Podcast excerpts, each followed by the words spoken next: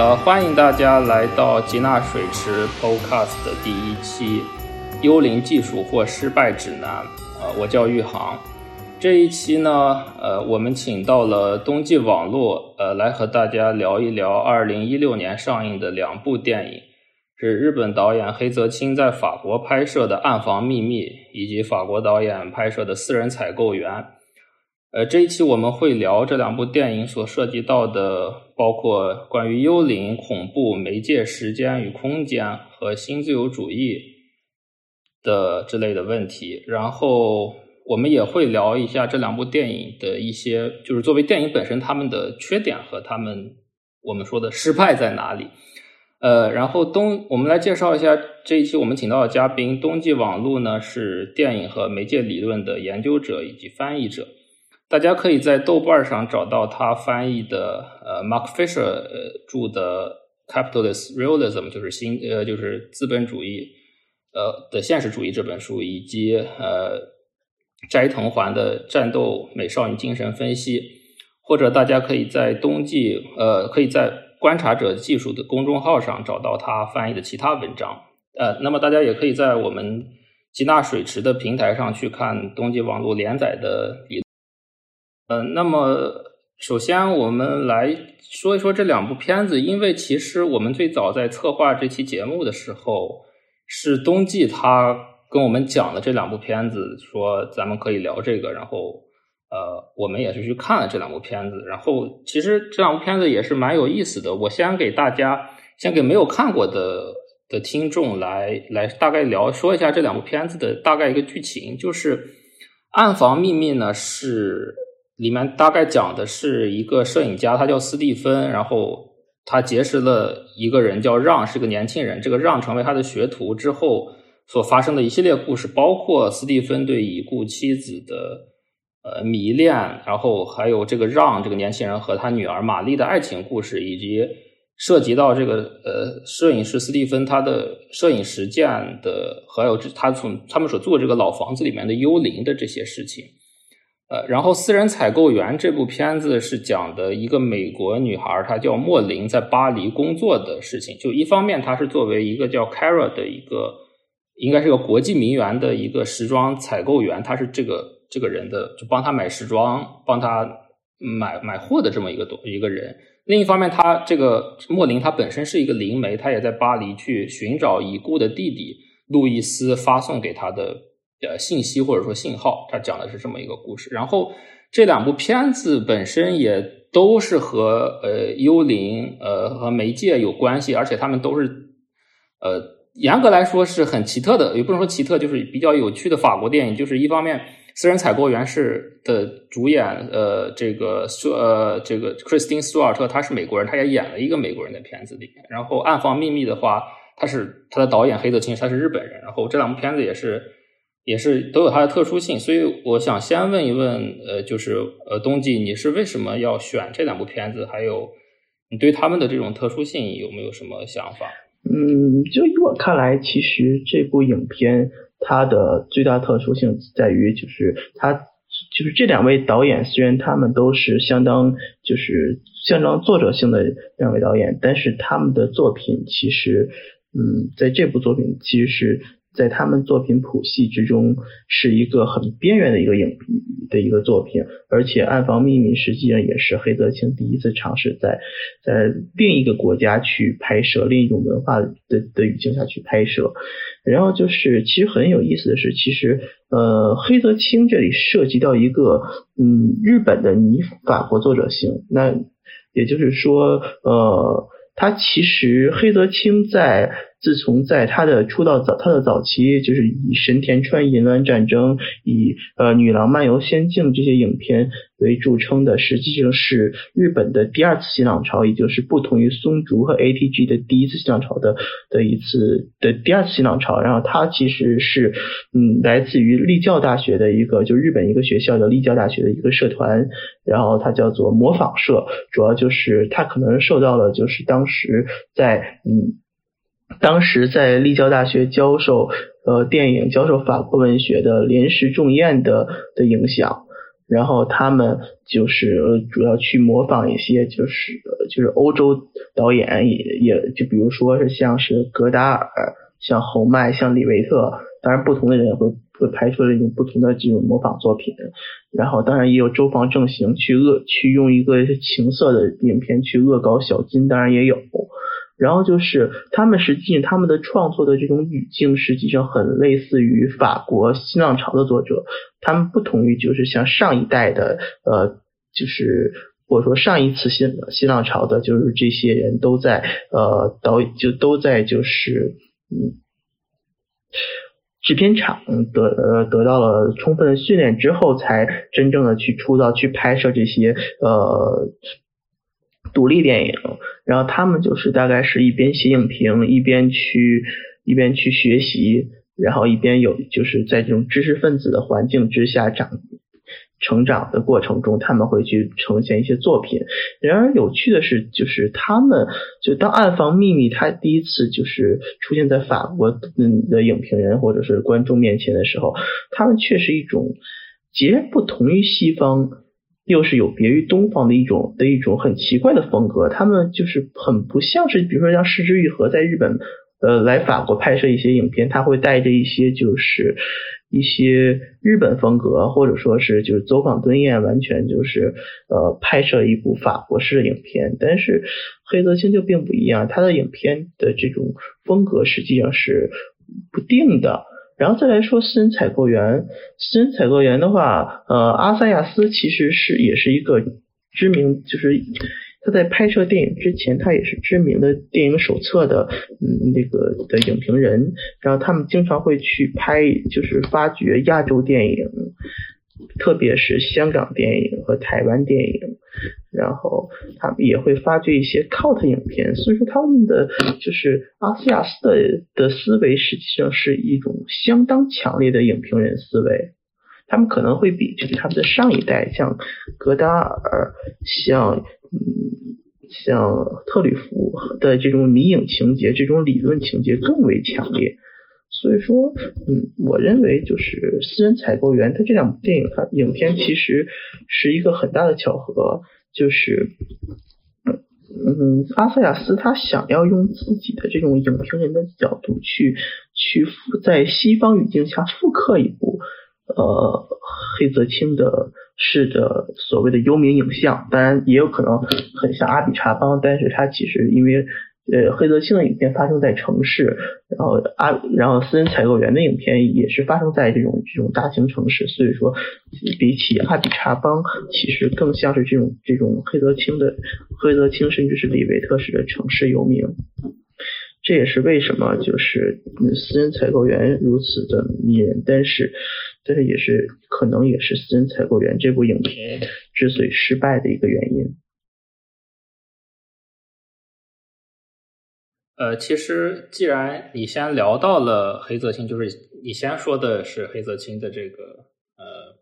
暗房秘密》，我们就先来说黑泽清这部电影。其实我在看的时候，因为你当时涉及到了，你刚才说到了法国影评人对这部片子的一个反馈或者反响。呃，其实我有有我也看了一些他们的评论，我觉得其实我跟他们的想法还有点类似，就是。因为一方面，我发现这部片子它非常非常的黑泽清，就是在有一些方面，尤其是在尤其前半段，比方说它一进去就是一个大房子的一个很开阔的一个空间镜头，但是它两它上下又压得很扁，然后色调又很昏暗，呃，但是又很有趣的是，他们都发生在白天，呃，然后然后有一些人在这个远景中移动，然后有一些事情在远景中在观众不易察觉的地方发生，这都是很黑泽清的特性。但是另一方面，黑泽清他又摒弃了他这个，呃，这个他在影片中很喜欢去描绘的一些宇宙恐怖的内容，比方说他在我们都知道他在《回路》呢就是一部恐怖片，就是鬼魂最后占据优占据全世界的恐怖片。比如说《超凡神术》，它也是它最终它每个影片的最后一部分，它都会上升到一个世界毁灭或者 apocalypse 或者说某种抽象的恐怖去笼罩人类的一个状态。但他这部片子里面其实。他并没有这样做，他也很少出现一些呃很不合逻辑，就是不合就是突兀的一些东西。它更多的像是一种早期的这种哥特风格，或者说一种 melodrama，它里面涉及到的爱情故事，涉及到老房子的幽灵，然后有很多人也说他在刻意的去，不能说模仿吧，去致敬，比方说珍妮特，像 William Derry Derry 里的这个珍妮特的画像这部老片，或者说甚至是说希区柯克的迷魂记这样的有 melodrama，就是有这种爱情或者说这种怎么讲？这种呃戏剧很戏剧化的这种风格剧的影响。呃，关于这一点，呃，东锦，你有没有什么想法？其实我觉得他其实相比之下，他更像是艾伦坡。还有就是很多国外的影评啊，好像黑泽清应该本人也提到过，就是曼努埃尔·德奥利维拉的《安吉丽卡奇遇》。但是其实奥利维拉的处理更为古典。然后就是奥利维拉也好，就是艾伦坡也好，实际上都提到，就像你刚才提到的，嗯的就是哥特。这两部影片其实都涉及到的同一个文本，那就是过去一种突然出现在现在之中的过去，就像呃《暗房秘密》它的开场，这些就是随着主人公就这个年轻人。到了就是走入了嗯这个老房子之后，就他其实已经和就是他虽然还是发生在现代，而且在路上我们发现了很多现代的东西，比如说是，比如说电开场的一个电线、电车，还有嗯手机，还有工地等等。但是他到了就是走进了这个空间之内，就是他就完全不是现代的了。就基本上和现代没有任何关系，哥特也是一样。如果你对哥特进行考古的话，其实它是涉及到一个对于过去、对于一种一种死亡的时间、一种不再流动的时间的迷恋，或者说是对一种腐烂的东西时间的迷恋。但是其实个人感觉，黑泽清对于这种反讽性质的情感的处理，其实要是要要强于奥利维拉。反而奥利维拉的那个安吉丽卡骑士，我感觉他其实反而只是描写写了一个人鬼情未了的一个故事，然后充满了很多 melodrama 的东西。其实，所以说你说这几个 reference 里面，我认为任何一部影片都要比提到任何一部影片，其实都要比暗房密室、暗房秘密要嗯更 melodrama。说说到一点，就是说使它更不 melodrama，或者说有它有它独特的特点的，呃，一部一个一个元素的话，其实是它里面的媒介。因为我们都可能呃有些听众可能也知道，黑泽清是特别 obsess 各种各样的媒介的，比如不管是网络还是电线还是呃交通工具一类的东西。它像在这部影片里面，它其实一个主要的。一点就是暗房，或者说它里面电影中提到，或者说这个摄摄影师，呃，斯蒂芬他一直在使用这个银版银版摄影的这个这个技术。他影片中，所以他其实一直在做的一个事情，就是用一种像刑具一样的，或者说一种工具去固定他的拍摄者，尤其是固定他的女儿玛丽去进行长时间这个银版摄影。其实这个东西也相当哥特，因为这个银版摄影也是在。呃，十八世纪、呃十九世纪末、二十世纪初的时候才使用的一种呃摄影方式，但是这个电影发生的时间的当代，它还在使用，并且其实哥崔德清他提到了一个很有意思的一点，就是说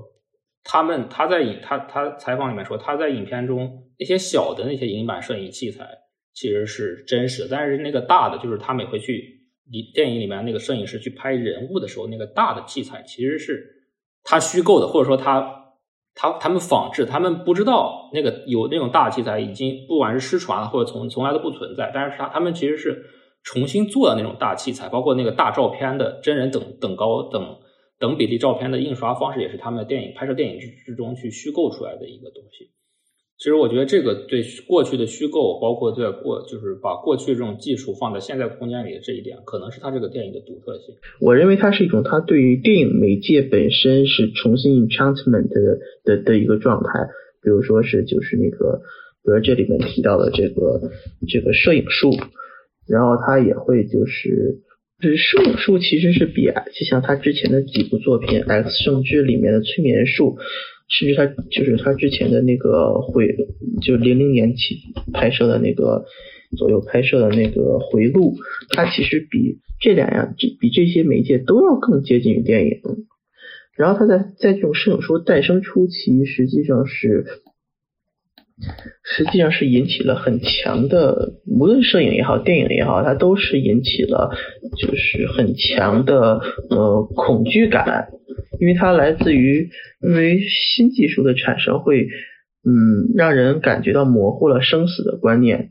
然后它包括而且早期的达盖尔这种银版摄影书，它与物质元素密切相关。就他长期给妻到影片后面，我们可以看到，长期最后给妻子、给女儿服用的这个显影液，其实也是一个很，也是一个呃很嗯很有趣的设定，就是影像重新把身体塑造了，重新塑塑造身体，把一个活生生的人，无论他是现代的还是非现代的。就是呃，变成了一个活着的木乃伊，然后就是这么说吧，它排除掉了所有的有机器官，然后就是另一方面，达盖尔摄影术本身，至少它呈现在这部影片之中的是一种刑具，被呃，因为这个女就是她被摄影的一般都是女性，然后摄影的方一般都是男性。然后被摄影的这个女性 Mary Mahi 必须要被固定在很长时间，这就是为什么他会用显影液，会会会喂给就是他的妻子、他的女儿显影液。然后其实这个这个技术其实是一个很霸道的东西，它是就是就是摄影背后的一个摄影还有电影背后的一个深层时间的一个建立在一种。对于生命的一种固定和一种规训，甚至是雏形的一个深层时间，然后包括就是影片的，就是电影，因为它它都会涉及到一个原教旨的作者主义，然后原教旨作者主义背后的霸权也大概也是这样的。它其实无论它就是这个摄影器材到底是真实的还是不不真实的，实际上。没有任何用处，而且在黑泽清的影片之中，甚至他会暴露一些场景的不真实感。它最重要的其实是一个幽灵，是一个是一个是一个 reenchantment，因为没有这种 reenchantment 的电影，其实就很快就会死掉了。对，呃，其实我想稍微提一下，因为你刚才说那个达盖尔摄影术，应该和我说的银版摄影术是一个东西吧？因为它的英语就是 Zagoratype 应该是，应该是 Zagoratype，对，它是一个，它就是它就是达盖尔摄影术，银版和银版摄影就是摄影术，它的英语都是都是这个 Zagoratype 是一个东西，就是可能稍微稍微要求一下歧义。呃，既然你说到它这个就是影像，它对身体的规训。其实你之前呃冬季给我一篇文章，就是呃弗朗西斯卡塞蒂的这个恐恐影文化，就是这恐惧的意义，早期影像中的恐影文化，这个他其实也提到了这一点。我觉得这是一个相当有趣的一个，不能说 contradiction，就是一个呃矛盾的地方。就是一方面，我他就是就是最早期这些恐影的这些人，就是害怕惧怕电影的这些人，他们都会。认为电影对，就是你刚才提到的深层时间对人的规训也好，对人的控制也好，这些刑具的 figure 也好。但是另一方面，呃，其实我觉得包括摄影也是，就是他在呃，就是说它更多的是体现了某种奇特或者令人吃惊或过度的事物。就是一方面它是对人的某种控制，另一方面它有很大一部分电影在就是在早期文化中，它就是一个越界的。一个一个通向外部的一个东西，就是其其实我觉得这可以联系到我们之后咱们咱们要聊的这个幽灵问题，因为其实早期我们都知道，早期的电影和摄影就是新媒介的实践者，他们以很多是神智学的这些人士，甚至是超现实主义者，然后早期的很多实践方式都是和灵异跟呃，跟越界、跟幽灵、跟就是通向所有的新媒介都会，嗯，都会引起就是人们的想法，就是认为它会对人类精神有一定的破坏。无论是一开始的，就是嗯，还是哪怕是如今的电子游戏，可能是在十年前、二十年前的时候，它也会有一些谣传、阴谋论，会认为电子游戏它也是一个对于人类的、对人类的精神是有着毁灭性作用。或者说是对于精神是是有一定的破坏，或者说涉及到一些精神控制的的的的的的的一些东西。然后电影包括摄影术，其实在它的诞生初期也也也无法的也无法免遭遇这种指责，道德家的指责，或者是一些一些知识分子的指责吧。但是我觉得它另一方面，它也和这种。呃，幽灵或者神奇或者越界的这个部分产生联系，你对这一部分有什么想法？或者黑泽清他的电影里面，因为他其实是把再把这个媒介技术和幽和这个他妻子作为一个亡魂这一点，他很明显的去发生 connection 的一个一个状态。那么你刚才又说到了这个时间性、时间性的这一点，你是怎么理解他这个时间性？幽灵本身的时间性就是一个是一个 absent 的，是一个突然在就是。现代语境之下，因为现代无法产生新，就是现代或者说当代无法产生新的未来。无论是阿比查邦也好，还是黑泽清的影片也好，特别是黑泽清的影片，它其实会涉及到很强的这种 ontology，也就是所谓的由时间性去产生的一个空间。这也是为什么一些导演去去模仿，就是黑泽清，实际上黑泽清，实际上他们是确实失败的，无论是在日本还是在。可以涉及到另一点，就是说幽灵的问题在于它的物质属性，它并非是一个呃通过情感连接或者通过某种精神性所产生的东西，它更多的是在在这个摄影术的媒介过程中，在时间的物质过程中所生成的某种东西。你不这么认为吗？嗯，我其实是注意到了这一点，就是他跌倒之后。它就出现了一种，就是它会形成两个 Mahi，就是 Mary 了，因为它的，嗯，因为前半部分实际上是像那个 Stephen 的这个这个邪恶的父亲复仇的这个 Mahi，实际上和现在的这个和他最后被男主人公带走的这两个马戏实际是两种影像风格，男主的就是带走这个这个所诞生在一个。一个反讽的影的故事的马爱情故事的马戏，其实是一个数字影像，呃，他就是不和就是呃和就是主人公他就是逃走的这个过程，也是他逐渐的进入现代性的过程，他逐渐的从一个胶片上的影像变成了一个。变成我们观看者看到的一个数字影像。但他过去复仇的这个马戏，你可以明显看到，它其实是一个，是一个很明显的，就是有一种胶片质感。然后他的他的形象都是他的形象是虚化的。然后黑泽清的这种这种物质这种时间性，实际上是一个光学概念。无论是幽灵也好，它还是它的这个这个这个时间空间也好，它其实是一个光学概念。这一点其实我让我感到有很有趣的一点就是，黑泽清的影片之中其实是存在着一种植物崇拜，也就是可以说是一种非人之物的 swarm，非人之物的群集也可以这么说。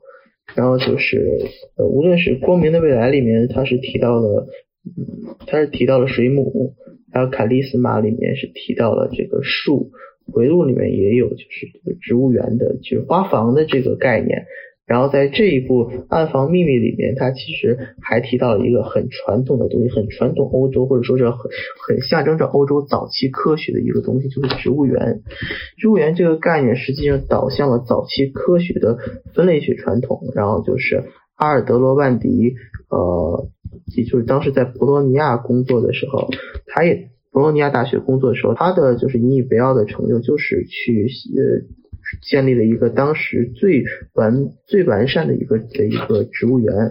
然后就是另一另一方面，它其实植物园对于这种搜集整理，还有这种分 category，其实是一种分类学的传统。然后分类学传统其实还呃还要涉及另外一个概念，就是怪物或者说是怪异性，也就是呃 monster 呃 monstrosity。而这种怪物的这些这两个词是一个呈现，而呈现它就毫无疑问它会和影像或者说所谓的视觉文化呃产生一些关系。然后就是无论植物园还是怪物，因为在黑色镜里面中，其实怪物并没有那么就是那么显著，除了完美的蛇颈龙之日。之外，它其实没有就是咱们通常想象之中的这个像哥斯拉这样的一个怪物，而植物园和怪物，甚至是幽灵本身都是对于电影本体的一个呈现。电影的这种剑集实际上本身就是一个怪，就是一个怪物，或者说是生成怪物的过程。对，其实我你提到植物园这个事情，我觉得好像是回路里对吧？回路里面那个。回路里面那个幽灵最早也是从那个他们呃那个花房，也是一个小的一个研究植物研究所，还是一个大学里面的一个学植物系的一群人，他们的那个地方的那个控制植物温度湿度那个监测那个，从那个里面出来的最早的一个，或最早的发生异常的电脑是那个东西，因为那部电那部片子讲的就是从计算机从网络里面出来的，呃，就是。很抽象的这种幽灵，让所有人都消失的一个故事。其实，所以我觉得黑泽清他对植物这个 obsession 也是很有意思。包括像 Charisma，你刚才提到的，因为 Charisma 这个电影本身就发生在一个大森林里面。最后一个疯狂的特效，嗯，最后一个劣质特效。嗯，对，其实黑泽清也很 obsessed 这些劣质特效，包括这些植物的这种这种 artificiality。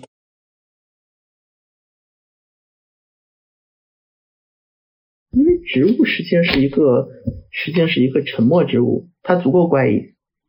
它也没有任没有没有任何的呃，似乎没有任何的方式，或者说看起来没有任何的方式，呃，和人们的表和表层的这个是的人类的这个的行为，人类的这个社会产生联系，或者它它是它是可能是可以说是它是一种底深层的吧。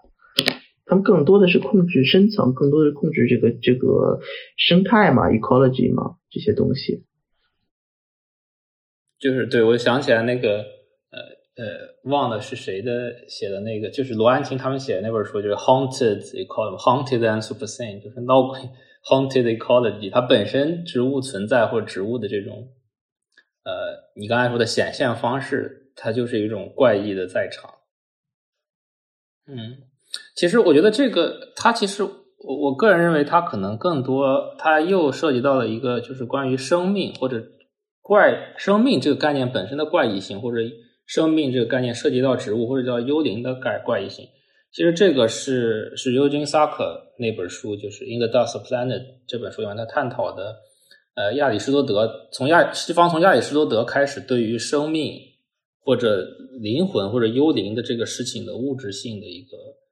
一个一个争论，就是他就是亚里士多德那边他提到了一个词叫呃 p s y c h 或者 p s y c h 就是英语里面那个 psyche 那个词的词源。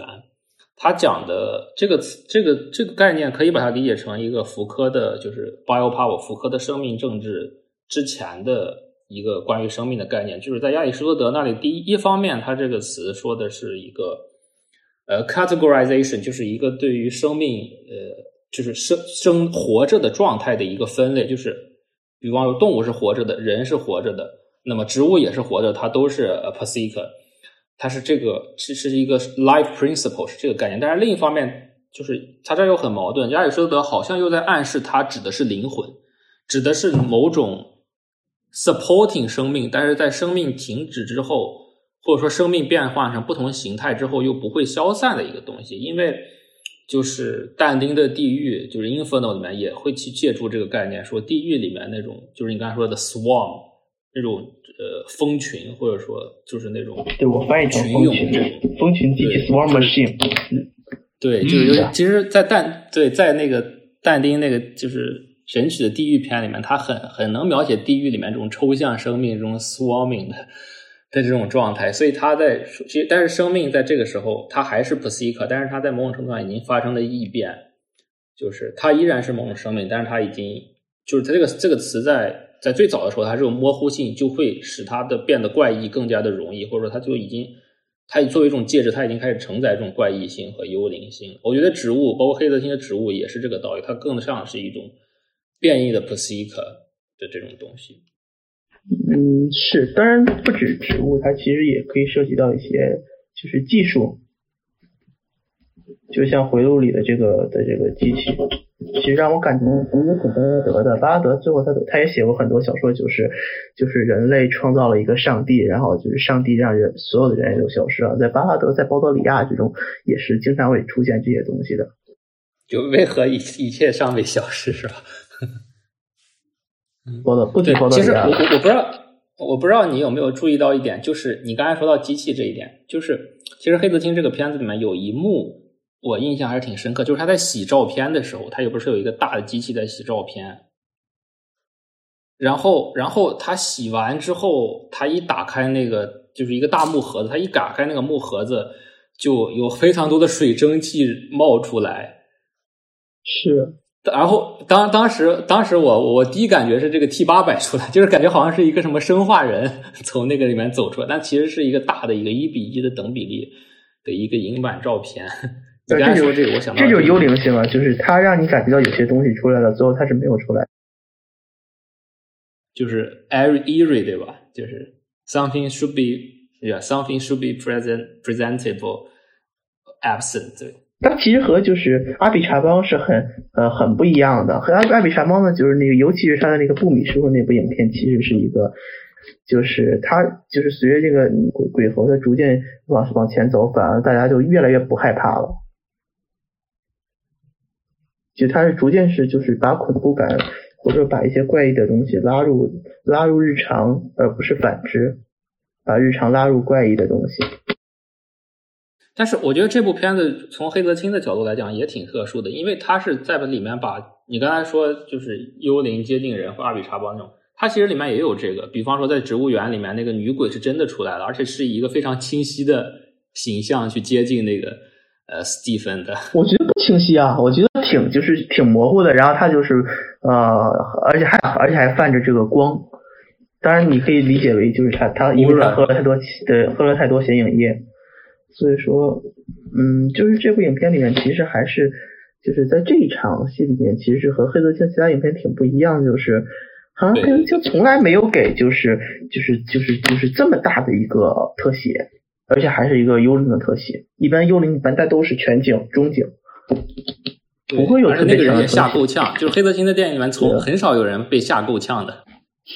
对啊，一般都是观众被吓得够呛的。对，一般观众就是里面的主角都很镇定，但是这个里面的主角一个个都 都很不镇定。是是是。所以，就所以，为什么大家说它是 melodrama 嘛？就是在就是这些人物都很戏剧化，就是没有黑泽清以前电影里面那么生生冷。尤其在这部影片之中，尤其是在刚才你提到的这一幕，其实是 it is it it is lighter which it is light which is matters light matters。尤其他最后他给了他就在这一幕他的这个大背景，就是这个失焦的这个大背景之外，他是他还是给了一个一个花房。从内从外往内看，虽然看不到人，但是他只能看到这个光，其所以它其实是强化了就是这个光的作用，也就是说它其实是一个，其实它是一个类似于影像的复仇，复仇的并不是人，因为这个人已经没有了，他的身体性已经没有了，它只有就是数字性，或者是这种或者是一种胶片的物质性，就是这种纯物质性。嗯，可以可以这么理解。嗯，对，其实我觉得这个还没有，因为我就想到了麦克卢汉。就他写那个把神学和媒介理论连接起来那些东西，他就是说，就是光是世界上的第一种媒介，就是因为上帝说有了光，这个就是就是就是世界就有了光。那个其实像维利里奥也有，维利里奥也提到过这些概念，包括 Steven Kubit，其实都提到过那个光的问题。In the practice of light。既然说到这儿，那你觉得他这里面的这些人物，你有什么看法？比方说那个呃。玛丽这个女性的这个形象，因为她还挺特殊的。呃，就是我跟大家跟听众稍微说一下，因为刚才公爵我们可能提的对剧情有点模糊，就是在这个故事中期的时候，这个这个玛丽她从楼梯上摔下去，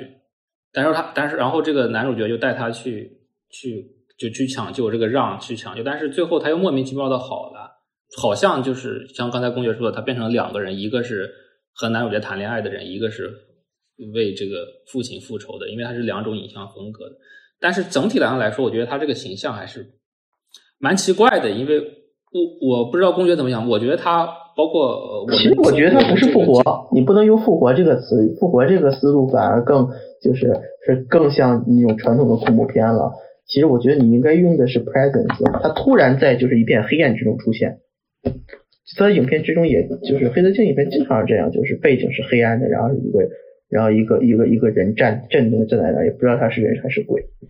好像有的就是有些其他影片也有，就是黑色其他的影片可能也有这也有这个这个概念，包括好像是《东京奏鸣曲》的电波记得也有。那你觉得他为什么要把这么戏剧化的一个女性形象和这种冷静的这种媒介的，或者说就是媒介分析的方式去联系起？因为我觉得这个形象它真的很不。很不当代或者很不法国，虽然可能比较哥特。是它其实更像是十九世纪的，就是爱伦坡的这种这种哥特性的这种这个概念，包括就是这种大家庭。其实如果要是如果要这个这个人的话，这个女孩的话，如果真的是生活在当代法国的话，那他们肯定不会这个样子。她更像是那种日本动漫里面的日本动漫 或者说是游戏里哥特少女，然后从小生在或生长在这种大家族之中。然后她就是这面困在房子里，对，面临在就是作为阁楼上的疯女人嘛，就是大概十九世纪维多利亚时期的那个东的状态。嗯，对，对他要是发生在现，所以说这个，所以说也就提到刚才这部影片，影片它是一个 hauntology，它一进入到这个房间之，进入到这个大宅之内，它就和现代性没有任何关系了。嗯，确实是。即便是他找，就这个女孩找的工作也是非常传统的，就是这个在嗯植物园里工作，包括收购收购房间的这些人，你放在十九世纪其实是都有的，也就是所谓的资本主义早期嘛。嗯，对，就圈地那种感觉，就是资本家代替老的土地土地贵族的那种。那种思路，你是怎么 evaluate 这一点？因为我其实，在这一点上，这个设定上，包括即使我能现在就听完你说，我能理解他的他们背后的媒介操作，他背后的媒介分析，呃，或者说 haunted media 的 analysis 是怎么运作，但是我仍然是不是很喜欢这种 setting。是说句实在话，的确，他所以所以我在好奇你怎么 evaluate 这个事情。我认为它其实是一个反向的东方主义，就是西方，就是可能是一些东方，像一些日本这些国家的人，他们会他们会就是去拍摄自己心目中的这个这个西方。而且另外一点，其实就是黑泽清他其实是一个挺 vintage 的一个导演，他表面上看上去他可能是一个，比如说像，你可以从他的这个时间影像的角度上来讲。它其实是一个呃，可能挺挺就是挺当代的这种时间设置这种反叙事，其实是挺当代。但是它骨子里其实就他想呈现的内容，其实都和现代性无关。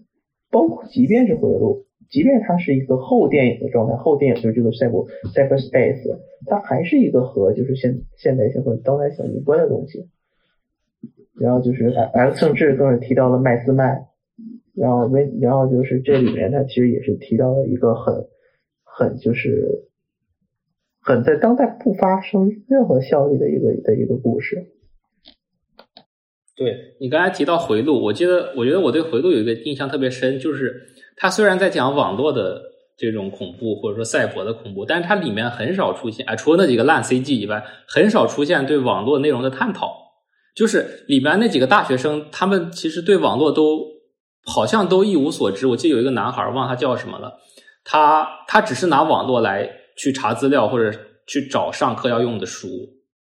他剩下的就是就是就是别人他他连怎么去退那个网络，怎么关电脑都不太会。就因为那个，当然我们可以说拍摄时间是二十二十一世纪早期，那个时候日本可能确实是有这种情况。但是我觉得这个描述还是还是蛮有趣的。嗯，就是虽然他他他在 engage 这个东西，但是他对这个东西不像现在的很多赛博或者就我们就说黑客帝国或者别的一些什么甚至是克里斯马克的第五等级，他都会有对网络内容的一个描述。但是黑泽清这个电影虽然是网络恐怖片，但是它里面完全没有对这个东西的一个 engagement。其实它它的影片里面最当代意识的，其实反而是那个荒凉幻境。就是荒凉幻境，它虽然它呈现的它是一个是一个日常状态，甚至有点像给人的感觉有点像阿比查邦，或者是像其他的一些像什么冰口冥界之类，但是它背后它其实，在就是无论的它的就是这个调度也好，还是它的场景设计，还在视听也好，它其实都是在暗示背后有一台邪恶的的巨型机器。换句话说，在荒凉幻境里面，其实比回路更像我们是就是生活在一个控制论世界。也许回路的后半段其实挺现代的，就是就是这些掉下就是坠落的这些飞机啊，包括没好呃荒无人就是没有任何人的这个空城，实际上更像是。可能更像是游戏建模以外，就是包括你所说的这个烂 CG 以外，它其实其实它的后面其实反而倒很现代，甚至那我是不是能这么理解？就是黑泽清很多电影里面，他虽然没有直接去 engage 这种技术或者媒介的原理问题，但是它其实它的影像背后是有那个机械属性存在的。可以这么说，但是不是每一部都有。我感觉最强的就是《荒凉幻境》，然后就是《自噬性幻觉》里面，他也提到这种养老机器，也是一个所谓的一个一个机械一只，就是男主角他在就伊索广司饰演这个男主角，他在一个生产就是养老机器的这个科技公司，好像是养老机器吧，他就是一个就是一个好像是一个处理失智症的一个科技公司中工作。包括你要是说它的机械性，它其实还是有，就是比如它的，它对于它把屏幕会，像光明光明的未来，还有就是自噬性幻觉这些影片都会有的，就是把它早期的影片都会有的，就是把屏幕刻意去一分为二，其实也是在暗示就这个电影的机器性，对，或者暴露它这个电影的就是运作方式，嗯。行，那那聊了挺多 古早的机器的，呃，过去的哥特的东西。我们现在可以稍微当代一点，来到呃阿萨亚斯的这一部，呃，这个这个，嗯，私人采购员这部片子。其实我觉得这部片子很有意思的一点是，它的，我觉得它戏里戏外都有很多这种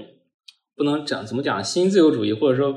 blockbuster 或者说就是新自由的当代的媒介事件的呃影响或者呈现，因为首先他选的女主角就是 Kristen Stewart，当然我们不能说就因为她演过《暮光之城》，就是说她是她一定是新自由主义的白人女性演员，但是就是这这是一个事儿，另一个事儿，她其实我觉得我在里面看到一个很有趣的事儿，就是说呃，就是在这个这个作品里面或者这部影片里面。他好像没有黑泽清的影片那么在乎幽灵的，不能说形象，那么在乎就是 engage 这个呃，就是就是他，我觉得最大的区别就是黑泽清那个电影里面其实很少给你展示呃这个这个相机是怎么操作的，或者它更多是人和互动或者人和空间互动。但是在阿萨亚斯这个片子里面，它比较有意思一点，它是它在不停的展示人怎么和各种媒介工具进行交互，或者各各种。物质进行交互，比如说，他老是展示，呃，就是就是这个，呃呃，莫林，就这个女主角，她在使用电脑啊，或者说她怎么，呃，怎么就是穿衣服试穿那些当代的衣服，然后她，然后她又去使用手机啊，这些，她很注重这个操操作性这一点。另一方面，她是一个灵媒。就是这个这个女性，她是一个灵媒，本身也是，我觉得是个很成问题的。就是她好像不是很在乎自己在跟什么发生关系，或者发生交流，或者什么什么鬼魂，她更在乎怎么去怎么去操作。他去查那个呃，就是 F. Klein，就是那个瑞典那个超现实主义女画家，呃，她就是查她怎么去通过她的画对，通过视频去查，一是从视频去查，二是她怎么。怎么通怎么去操作？他又去查雨果那个降临仪式，他又再去看怎么去操作。好像这个作品里面最重要的不是说到底有没有发生和幽灵发生关系，而是这种和幽灵去发生沟通的这种操作方法。我觉得这个是蛮蛮资本主义或者说蛮新自由主义的一点。对，他其实这种就是这种灵媒，实际上是和和前面的黑泽清的这种 vintage 的这种哥特的也好，还是鬼魂的也也好，它其实是很区别挺大的。就是因为它在这部影片之中，它其实有有一个台词，不知道你有没有注意到，其实就是嗯，他对于呃就是早期的这些神秘主义者、这些灵媒士，他们其实是对于媒介、对于科技是。呃，是有很强的，就是 affirmation，或者是他们有很强的实践性。嗯，就比如说一些，嗯，超现实主义嘛，超现实主义也是很早就是开始投入到就是实验电影实践之中的一群，包括达达主义者。超现实主义可能更神秘主义一些，然后他们也是最早投，就这些艺术圈先锋艺术圈，他们最早投入到电影创作的过程之中的。在此之前，其他的的这种摄影师、摄影就是其他的这些知识分子反而会认为电影是一个很是一个是一个是一个杂耍，或者说是一个是，但但是反而在这部片子里面，好像他已经把这种媒介化的生活，当然这也是我们现在日常生活习惯 take for granted，他可以随便在 YouTube 视频上查那些灵媒的操作是怎么做的，而不需要去严肃的对待。还有就是我发现很有意思一点。就是我我我我又在想称呼他为平面的 seance，就是平面的降临式，就是他只是他一直在试穿那个那个名媛，就是那个 Kara 的衣服，因为他是他的私人采购，他一直在试穿他的衣服。虽然他那个人不让他试穿，然后就店里面就有人问他，你是不是想变成另一个人，就成为另一个人？这其实也是某种程度上灵媒在做的一个事情，就是被被 possessed 了之后成为另一个人的这种 trance 的状态。但是他做起这个事情来，好像也。就是他只是从现实里面的一个人，平面上的一个人，成为平面上另一个人而已。就这个很很滑稽的一种 C 样，甚甚至他这么做的时候，他也没有任何的负担，我觉得，或者说任何严肃的部分。比如说他去躺在床上手淫，有人说这部就是这个部分很有趣，但是我倒觉得没有那么有趣。它更多的是一种在不停的对自己的身体进行操作，对自己的周边进行操作的一个一个一个当代的灵媒方式。是我们其实其实就是这个 Kara，它其实是有趣的是，它其实和《暗房秘密》的那个嗯后后半段的这个嗯 Mahi 或者 Mary 也很类似的就是。嗯，Kara 也是没有实验室斯图尔特饰演的这个角色，他想要去穿上这些东西，他也会成为 Kara。所以说，在当代其实是成为另外一个人，成为一个明星很简单，因为明星身上没有任何的，没有任何的嗯的身体，然后他只有就是消费的这种结构，这种结构符号。再通过他的身体，以他的身体作为一个衣架去进行去进行言说，所以说这也是我们达到了就是这种居居伊德波的这个景观社会的的神秘主义维度，那就是呃就是景观社会本质，它其实是一个降临术。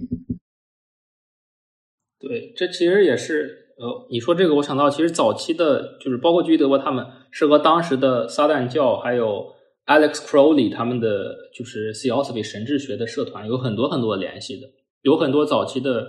呃景观社会的一些参与者，Situation 呃 Situationist，他们其实也是这些呃这些神秘主义实践，包括精致社团，包括呃撒旦教的一些呃，包括那个左手左手魔术的一些研究者，好像是德赛杜吧？他叫啊德赛杜对德赛对他就是很神秘主义的，嗯。他把这种 situ 就是景观社会的这种实践作为一种仪式性的东西。当然，景观社会这种这种就是 d d tournament 本身也挺仪式性的，说实话。是的，是的。然后就是，其实他就是，即便是就是居德波的他的就是的一个继承者吧，就是包德里亚。包德里亚他的影他的作品，就是自从在象征交换与死亡之后，他的作品其实也挺。也挺，我其实在大二的时候第一次读包德里亚的时候，让我感觉到他其实就是一个诺斯替主义者。啊，确实，在包德里亚之后，有他的包德里亚继承者就更不用说了，那混沌魔法那些。对啊，包德里亚的，哎，当然看过多了，包德里亚还是喜欢维利里奥，或者是喜欢尼克兰德。包德里亚在那个时代其实是真的挺挺没劲的了，其实。反正对我而言，from my perspective，它就是有一些有一有一些部分还挺有趣的。是，嗯，那么呃，有点跑题。那说回电影，那你觉得它这个呃，就是它手机那里你是怎么想？因为它有大概好几分钟在从巴黎去伦敦的火车，从伦敦回巴黎的火车，一直在手机上和一个陌生就未知号码，他以为是他弟弟的人进行发短信，就是一直在拍他发短信的过程和短信的内容。你对这儿是有什么想法？我觉得这是影片中其实是一个一个最大的败笔，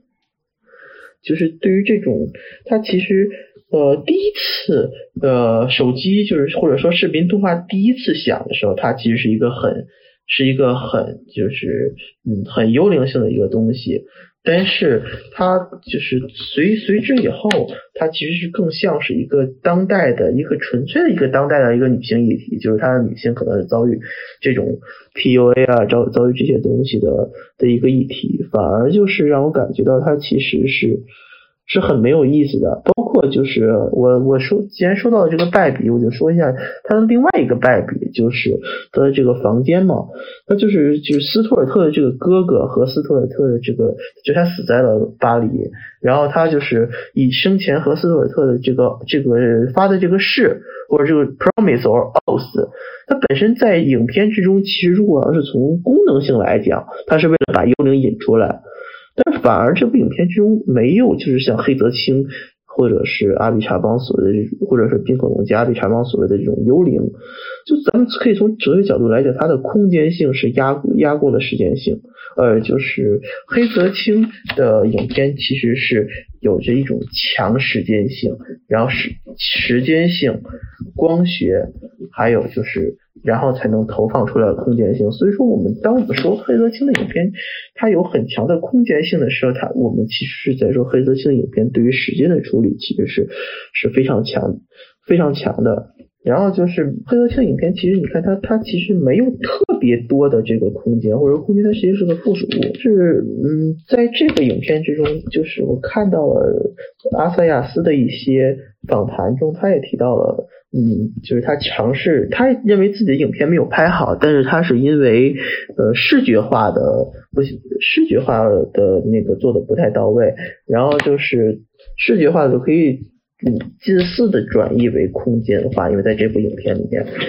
视觉化不太到位，但是我认为阿塞亚斯其实他的想法他其实是是并不是特别对的，就是他的视觉化没有问题，而且他的视觉化太强了。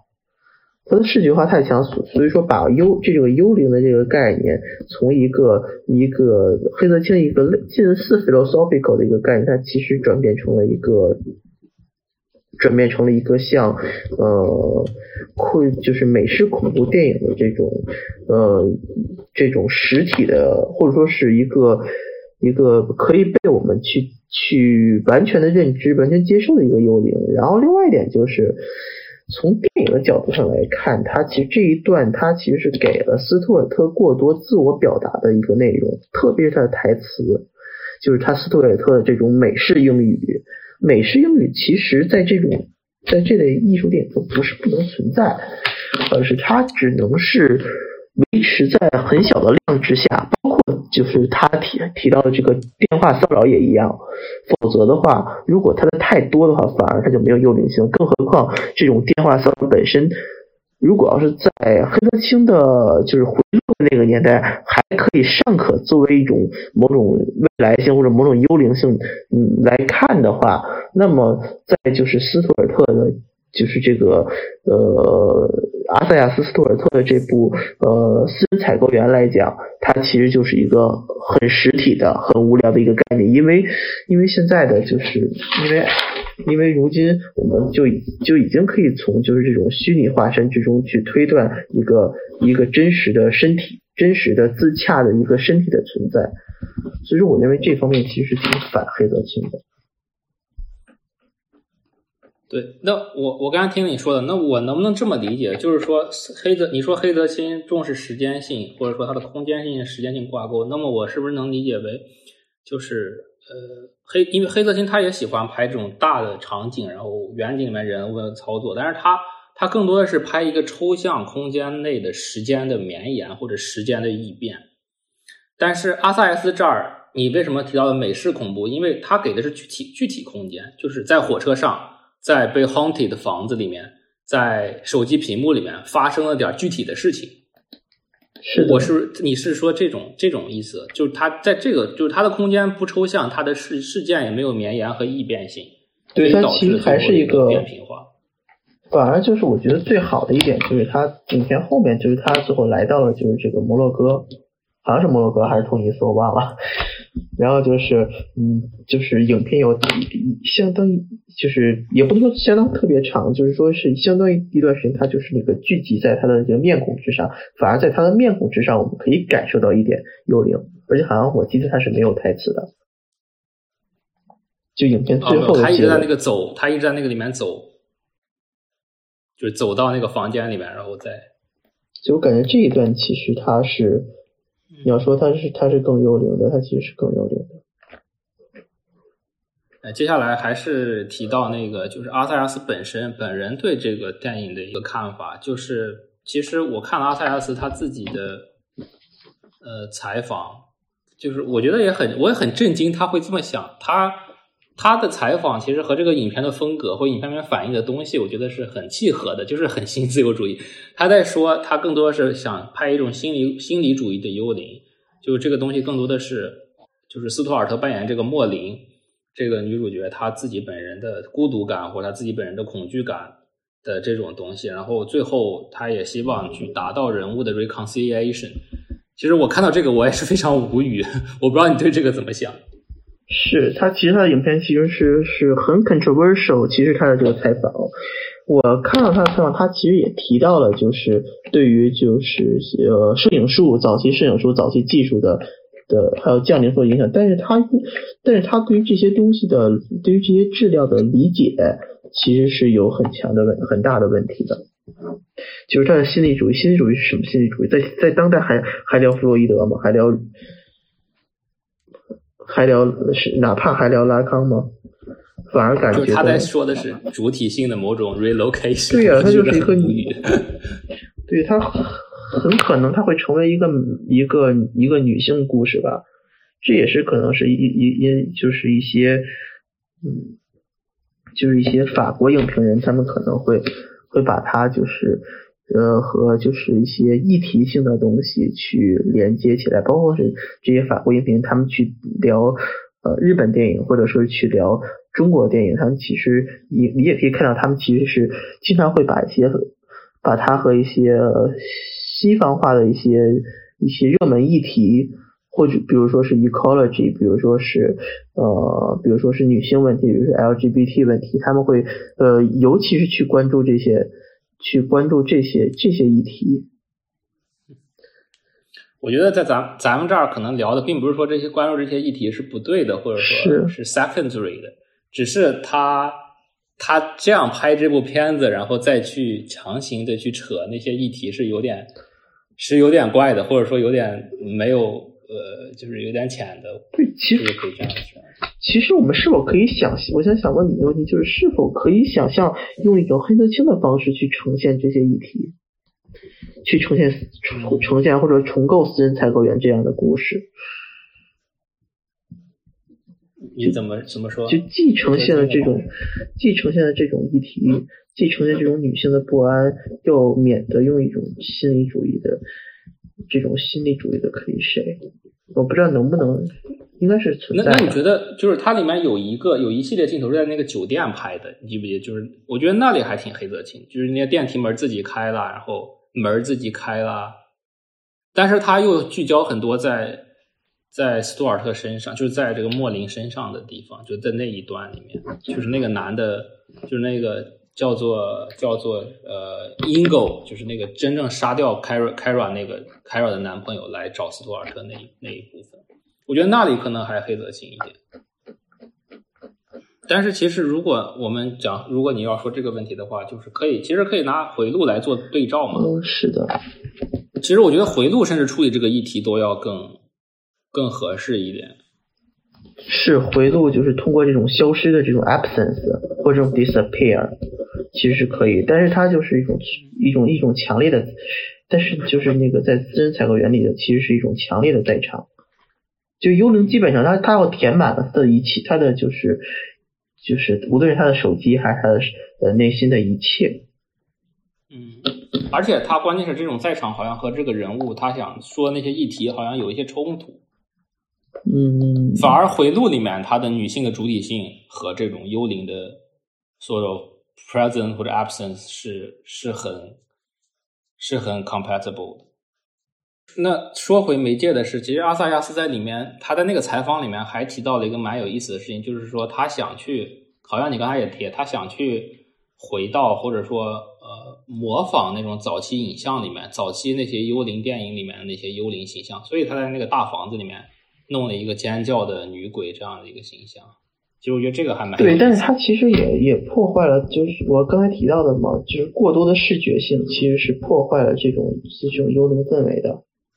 其实你看他的另另外几部像《魔鬼恋人》，像就是《登机门》也也有这样的问题，就他想要去模仿一个类型，但是他却他却做的可能有些过火，或者说在某些方面过火，有些方面他却做的不太够，或者他某些方面他忽略他为什么要这样是，做。这就是影评人的影评人思维的一个很重要的一个缺陷。就是影评人思维，然后开开阿萨亚斯的批判大会。哎，当然，我觉得他的吸血鬼拍的还是很不错的，那是我最喜欢的电影之一。啊，迷离节，就伊尔啊，马维普，迷离节，对，嗯，呃，是你可以对，就是他迷离节，反而后面他就是呈现了一个，就是这个影像逐渐消失，这一点其实很不错的。而且他也其实去回去回应了这种早期电影的这个的这个幽灵，就像就是那个张曼玉的这个张曼玉的这个形象，嗯，而且我觉得是从《迷离姐》那部电影再去说性别，我觉得都都蛮好的，因为那个女性最开始她其实受到了双重的歧视，是种族歧视和性别歧视这样的，甚至是身体的一种歧视。但他后面他通过不能说他反抗吧，就是吸血鬼这个形象好像使他这个女性形象又变得超艳了。我觉得这一点是蛮蛮蛮好的，嗯比是比阿塞比这个比这个比这个呃私人采购员里面这种苦苦追寻的寻求 reconciliation 的这个形象要好得多，我觉得。对，起码这个人物的面孔是蒙是遮蔽的，然后就是起码这个人物大多数情况下是不说话的，嗯反而就是那个导演是花了很长时间就是喋喋不休的这个状态。嗯，我我们都是喜欢不说话的影迷，对啊，就是喜欢不说话、喜欢 PPT 电影的影迷群体。但是它还是一个，它还是一个很视觉的东西，就它的视觉还有这种主体存在性还是很强。即便它是一个，它是一种香港电影的女飞贼或者日本电影的女忍者的这种的这种的这种形象吧，但是它其实还是强，它还是给人一种就而且它的主体性是超验的主体性，不是不是经验那种独立或者什么那种东西。我觉得这个蛮重要的，是的，就是它是一种媒介的呃，就是 overwhelming。游戏影片结尾实际上是一种很强的一种极端主义，一种甚至是一种 glitch art 给给人的感觉。所以说实话，阿萨亚斯片子里面，我可能嗯不能说只喜欢吧，就是最喜欢的是。我觉得你可以看看，就是那个《魔鬼情人》，啊，我他也他也提到这个媒介，他也提到就是一个电子游戏，一个甚至是一个新自由主义的一个一个状态，就是一个法国人可能是要和就是要要给就是一个一个日本的公司去外包去制作电子游戏。然后他就是里面会提到的一些一些议题吧，然后还有一些就是可能是提到的一些暗网，比如说像一个魔鬼情人的一个可能是一个网页吧，但是他们却却做很多的就是这种这种这种这种商业行为。也就是闪闪维肉不是提到过阿萨亚斯的这两部这些影片，就是像《魔鬼情人》也好，还是《登基门》也好，其实都是一种 host cinematic effect，也就是说它是一种模仿了就是全就是全球资本的这个增值和分裂的过程。哎，对你，你有没有看过那个帕拉诺的那个《永恒之光》啊？对，我可以把它，我可以把它发加斯帕诺，加斯帕诺，啊，加斯帕诺，对，就是那个，可以把它发在 notes 里面。我觉得这个，你刚才说到资本主义这种争执分裂啊，和女性形象还有什么的东西，我觉得这个片子挺的，它很 hyperstation。嗯，对，就是它一方面它是呃，就是它有点像一个循环，就是它最开始是那种就资本主义下人格和人物形象的极端争执和冲 intensity 的极端加强，呃，但是他最后又回到了一种很典很经典的那种霓虹灯的那种效果之后，又回到了某种呃，就是 hyperstation，就是就是他的那些媒介技术、那些资本的挣扎和那些拟像东西全部都 overlapping 到现实，做做成一个大的一种肉体的身体的黑洞，就是它 gravity 就是说 zero，就是 degree zero 那个状态。我觉得这个还蛮像你刚才说的那种东西。行，那那你还有什么要补充的吗？大概没有了。关于这两部片子，大概最想补充的其实就是，其实我们如今最需要做的事情，其实并不是去反对这种手机或者说是这种这种这种新媒介去成为的，就是就是。去出现在这种影片之中，其实黑泽清的这种纯粹 vintage 的的的拍摄是在美学上是有可取之处，但是很可能是 it is hard to redo 的。所以说，我认为其实最重要的是通过就是去寻找到我们当下的幽灵，就是当代的幽灵，不是这种新自由主义的这种纯粹存在，或者说这种商业性的恐怖电影的幽灵，而是这种一种一种当下的这个幽灵状态。这一点其实是它必须足够抽象和复杂，我觉得。对它出现在手机中的，你看，其实当代的电影之中，其实其实尤其是去年的这些影片之中，其实是都是有很强的这种 vintage 的倾向。尤其卡拉克斯的，就是那个安妮特，其实更像是一个。更像是一个用了一个特别嗯 melodrama 特别传统的这种这种巴洛克呃歌舞剧的形式去呈现一个就是一个一个电影本身或者说资本本身增值的一个的一个瞻望状态，然后就是就是驾驶我的车也是，他让就是一个契诃夫的一个文本。然后和还有就是一辆九十年代的红色的轿车，它让这这两个不属于这个时代的东西突然呈现在这个时代，在某种程度上，它也是一种很，其实冰口龙介呈现的这个东西，它也是一个很很强的 ontology。然后记忆呢，记忆其实有一种新媒介吧，大概就是，我觉得记忆还蛮好。是那个飞船，就是那个飞船，当然当然是一个当代的扁平性的一个反讽。另一方面，它其实是一个。把将人体作为媒介的一个的的一个想象吧，就是蒂尔达斯温顿最后就是去读取另外一个人的呃媒介的的可能他的记忆或者他的一个呃存存储空间，他的很多杂音就突就就开始在影片之中就开始向观观看者涌来。其实这一点其实是一个挺挺挺有意意思的东西。对，我觉得记忆它可能还涉及到另一点，就是那个遥感技术。就是他，他，他想要去感受，就要听到那个声音，因为，因为一般情况下，呃，遥感技术都是在以，就是其实它有一个 reference 是，就是通过遥感技术去监测这些，它里面提到这些原住民或者说这些亚马逊雨林原住民，去把他们当成一个 siren，把他们生活状态、他们的那些就是发出的信号也好，他们的状态当成这种雨林生态的，或者说世界气候的一个晴雨表，但是它。他现在他这个影片里面，他们介绍这个声音却是外星的声音，是来自外部的，没有办法去读取的声音。我觉得这个还蛮蛮棒的一点。但是，那你觉得泰呢？你觉得泰泰怎么样？泰很失败了，我感觉他就是还不如就是那个柯南伯格呢。我觉得柯柯南伯格反而反而更有趣，他的那个 Crash 反而是更当代的一个的一个东西的啊。就是太，我老觉得他应该是那个谁拍，就拍玄思那个人叫什么来着？我觉得他嗯不如重生之河呢。不是，就是拍玄思那个艺术家，我忘了名字了一下。马修巴尼啊，马修巴尼。我第一反应是马修巴尼那个重生之河。其实马修巴尼的话，他也是挺那挺就是那个传统的，挺挺 ecology 的。尤其是我看过他的那个堡垒之后。OK，他其实没有特别强的当代意识。我觉得他要是让让就是德尼或者是让就是柯南伯格来拍，会很有意思。嗯，哎，对，呃，说起来这个柯南伯格曾曾经跟《暮光之城》的另一位导另一位主演，就是演爱德华那个人 合作过。那就期待今年的未来罪行了。那，呃，冬季，你要不要和听众说一说你现在在做什么？有什么 project，或者说能上哪儿找到你的？没有了，现在已经变，现在已经变成千杀了。我的这个账号已经 突然间转世了，就像 Lost Highway 一样，突然间变成另外一个人了。突然变成那是得裸体转世，Lost Highway 是裸体裸体转世。那今天大概就就到这儿了，感谢大家收听，然后也是希望大家关注我们的我们的项目，我们的公众号吉纳水池和雅米达拉的后续内容，也大家也可以去呃期待公爵后续的新从这个小说的连载。